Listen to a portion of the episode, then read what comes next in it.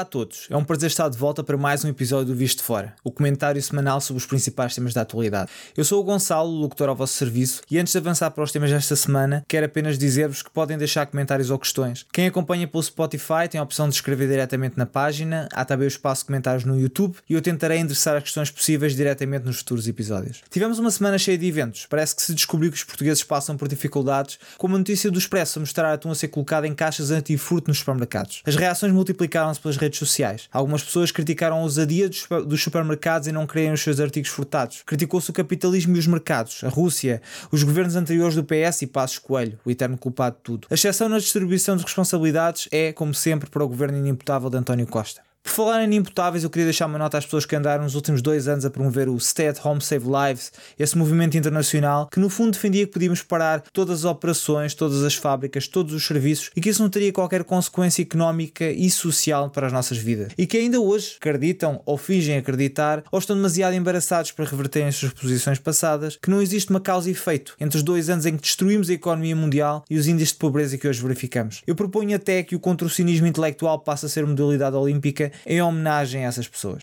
Soubemos há poucos dias que João Coutinho Figueiredo, o líder do Partido Iniciativa Liberal, irá renunciar ao seu cargo de presidente. Eu tenho um, carinho especial pela IEL, embora acredite que o seu sucesso se deva, pelo menos em parte, ao insucesso do PSD à incapacidade do seu anterior presidente de representar o lado direito da política, principalmente a económica, mas Portugal ganha em ter a Iniciativa Liberal no Parlamento. A Iniciativa Liberal tem outro ponto a seu favor, é que tem pessoas de qualidade nos seus quadros e que, ao contrário do PS e também do PSD, não precisam da política para viver. Agora, é preciso que o partido se redefine ideologicamente porque ser uma espécie de bloco de esquerda dos impostos baixos ou a antítese do Chega não será suficiente para crescer ou até para manter eleitorado de uma próxima eleição. Se fôssemos hoje a eleições, eu, que sou um potencial eleitor do partido, não votaria neles porque não consigo perceber sequer a mensagem. Nestas coisas do liberalismo, cada um terá a sua versão, claro, mas para mim, um partido que bate palmas aos atropelos democráticos do Presidente da Assembleia da República ou que abraça causas da política identitária não é um partido liberal. Saltando para outro tema, queria falar-vos da nova tendência em termos de ativismo, que consiste em atirar líquidos para cima de obras de arte e colar-se às paredes para protestar contra a falta de ação em relação às alterações climáticas. Nos últimos meses tivemos ataques às pinturas de Van Gogh, Botticelli, John Constable, Picasso e recentemente Monet, aqui em Berlim, onde eu vivo. A House of Commons do Parlamento Inglês teve um episódio em que oito ativistas da organização Extinction Rebellion se colaram ao chão. Também a Volkswagen experienciou um episódio semelhante num dos seus edifícios. Podemos antever com algum grau de certeza que haverão mais situações semelhantes no futuro próximo. Podemos avaliar um protesto segundo várias métricas. A primeira é a lógica ou o simbolismo do evento. A primeira pergunta que muitos, como eu, fizeram de imediato foi qual é a relação entre uma pintura de Van Gogh que vive no século XIX e o combate às alterações climáticas? A resposta que tenho lido por aí é o combate às alterações climáticas e destruição do planeta é mais importante do que qualquer pintura. É uma afirmação difícil de contrariar, porque é verdade, nada é mais importante do que a destruição do planeta. Mas continuam a não responder à questão. Se eu partir o teclado na cabeça de um colega de trabalho e lhe disser que é porque há pessoas a morrer à fome na Somália, é verdade que a fome na Somália é bem mais importante do que os galos na cabeça ferida do meu colega, mas não há nenhuma relação causal entre o evento A e B. A segunda métrica a avaliar é a visibilidade que a causa ganha com o evento. Vamos lá então ver. Os ativistas entram no museu, atiram líquidos a pinturas que fazem parte do património mundial, feitos por pessoas que não têm qualquer relação com a causa em si. Colam-se ao chão para não poderem ser removidos de imediato. E a ideia é que alguém olhe para aquilo e pense: eu até não tinha reparado no tema das alterações climáticas, mas agora é que fiquei mesmo sensibilizado. É isso que se trata? Ou será que o potencial efeito é precisamente o oposto? Pessoas que tinham preocupações ambientais sentirem-se compelidas a não quererem ser associadas àqueles indivíduos e comportamentos. Mas a verdadeira questão é: será que o objetivo desses protestos é realmente mudar mentalidades e puxar políticas ambientais ou fazer demonstrações de narcisismo motivadas pura e exclusivamente por interesse pessoal de aparecer em notícias e fazer aberturas de telejornais, independentemente do sucesso ou insucesso do protesto?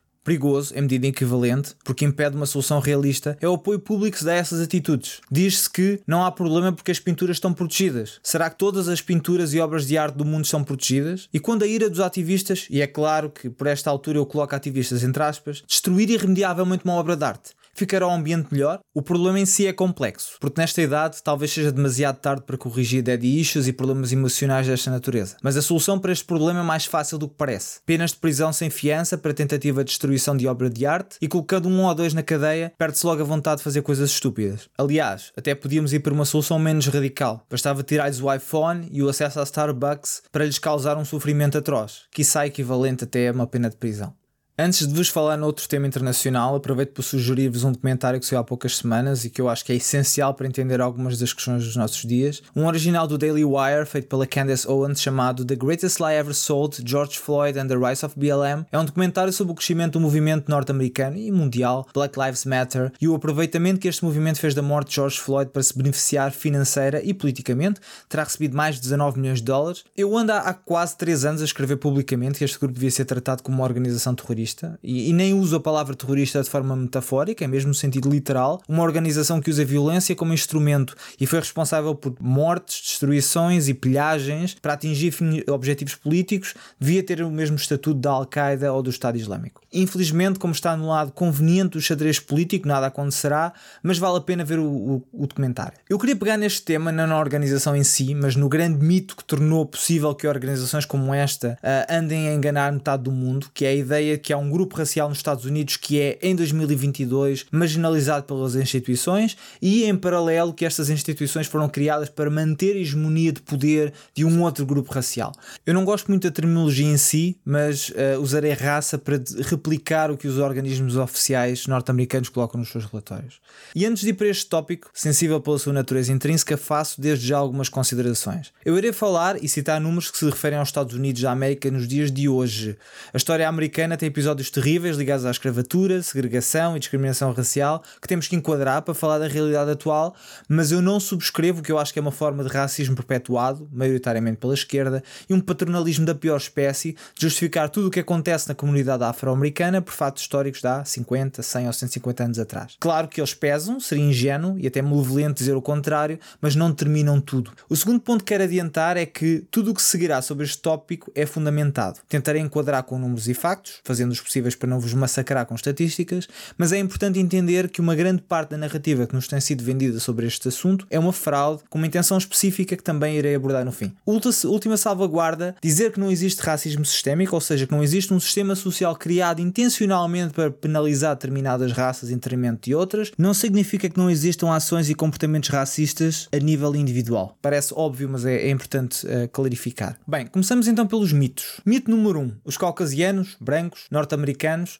criaram um sistema social para seu proveito e são os seus maiores beneficiários, principalmente a nível económico. O Statista.com, num estudo de 2021, coloca os afro-americanos com uma média de rendimento familiar de 45 mil dólares, média anual. Os, os americanos brancos aparecem com 71 mil, mais 57%. Mas em primeiro lugar surgem os, os agregados familiares asiáticos, com cerca de 101 mil, mais do dobro dos afro-americanos e quase 30% acima dos brancos. Os agregados familiares caucasianos não estão nem perto de serem que recebem mais rendimento nos Estados Unidos. Mas se formos um pouco mais fundo e olharmos para o rendimento médio por agregado familiar por país de origem, de acordo com o Census Bureau norte-americano, o top 12 é o seguinte: 1 Índia, 2 Taiwan, 3 Austrália, 4 Filipinas, 5 África do Sul, 6 descendentes das regiões do País Basco, 7 Indonésia, 8 Letónia, 9 Macedónia, 10 Paquistão, 11 Irão, 12 Líbano. Isso significa que nos Estados Unidos, no top 12 de famílias com maiores rendimentos médios, apenas 4 americanos de origem australiana basca, letã e macedónia, são de países considerados maioritariamente caucasianos. As famílias de origem indiana, estamos a falar de 4,6 milhões de pessoas, recebem em média um rendimento familiar de 120 mil dólares por ano, que é quase o dobro das famílias americanas de origem alemã. Não é verdade que o sistema americano está feito para privilegiar economicamente as pessoas brancas, portanto são estas, em média, que oferem uh, maiores rendimentos.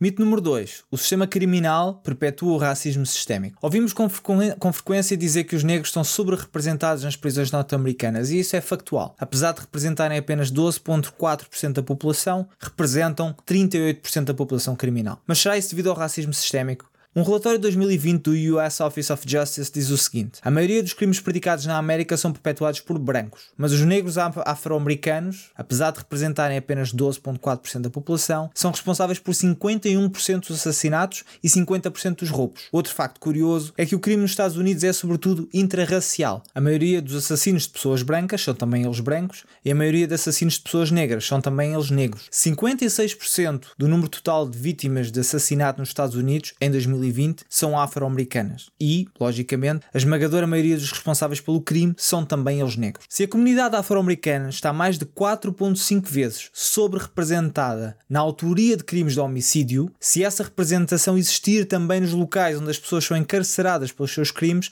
não se pode afirmar que essa sobre-representação prisional se deve necessariamente a fatores externos. Diz-se também com frequência que os negros são desproporcionalmente mais ligados aos crimes relacionados com o consumo de substâncias ilícitas. Citando novamente o Departamento de Justiça norte-americano, 72% dos acusados de crimes de abuso de drogas são caucasianos, 76% dos crimes relacionados com alcoolismo são caucasianos, incluindo 81% que são responsáveis por conduzir embriagados. O que os estudos parecem apontar é que as penas de prisão para o mesmo crime são 19,1% mais pesadas para os negros norte-americanos, mas esse estudo ignora a reincidência do detido. Mas então o que leva os negros norte-americanos a serem o grupo com menos rendimento familiar médio e com mais pessoas encarceradas? É preciso ter em conta o contexto histórico. A pobreza é uma teia difícil de sair e a escravatura foi abolida nos Estados Unidos há apenas 150 anos. Eu não caio na falácia de ligar a pobreza à criminalidade, mas haverá com certeza influência nesse aspecto. Mas um dos grandes motivos, e que é sistematicamente ignorado quando se fala no tema, é a falta de pais em casa. 73% das crianças que nascem em lares afro-americanos, 73%, não têm os pais numa relação de casamento. Para comparação, a percentagem na comunidade asiática, que tem maior valor médio uh, mensal uh, e menores taxas de encarceramento, é de apenas 17%. As crianças afro-americanas que crescem em famílias monoparentais estão mais sujeitas a situações de pobreza, mas também mais expostas à criminalidade. Num debate que tive recentemente, dizia-me um conhecido que este número de elevado de mães solteiras na comunidade afro-americana se deve precisamente ao racismo sistémico da sociedade. O problema é que, em 2022, o número é o mais alto sempre. Será que o racismo sistémico hoje é maior do que havia há 30 anos atrás? Ou será que a contracepção é mais difícil hoje do que era na altura? Ou será que é um problema cultural que se tem acentuado nas últimas décadas, não apenas na comunidade afro-americana, mas principalmente por lá e que obriga a explicações mais complexas e menos desejáveis do que teorias da conspiração sobre movimentos invisíveis. E para fechar este tema, uma última questão. Por que mantemos estes mitos sobre o racismo sistémico e a quem serve esta narrativa? Para começar, um aproveitamento político. Manter a comunidade afro-americana neste ciclo de expectativas baixas beneficia o Partido Democrata norte-americano. A política identitária também ajuda a que, enquanto andamos ocupados a procurar diferenças entre nós, deixamos que os temas que realmente interessam passem impunes e sem escrutínio. Interessa às milhares de pessoas que lucram diretamente com isso. Não só os bandidos da BLM, mas também os milhares de consultores, escritores, formadores, muitos deles multimilionários graças a este tema. E por fim, interessa aos milhões de caucasianos com white guilt, que vivem as suas vidas sem significado e com isso poderão abraçar um novo desígnio, sentir-se melhores e mais relevantes. Um dos maiores problemas do chamado mundo ocidental é a falta desse mesmo desígnio e o estado de nihilismo com que vamos vagueando neste planeta sem perceber muito bem qual é o nosso papel e o nosso objetivo. Isso gera os rebeldes sem causa que vemos por aí. Bem, por hoje é tudo. Obrigado por me terem acompanhado até ao fim. Peço-vos que, se gostaram, recomendem, partilhem. O podcast está agora disponível no Spotify, Apple, Google e YouTube. Uh, Deixo-vos a citação da semana, é de Viktor Frankl e foi escrita na obra O Homem em Busca de um Sentido, um dos livros da minha vida. Tudo pode ser tirado de um homem exceto uma coisa: a última das liberdades humanas. Escolher a sua atitude em qualquer conjunto de circunstâncias, escolher o seu próprio caminho. Até para a semana.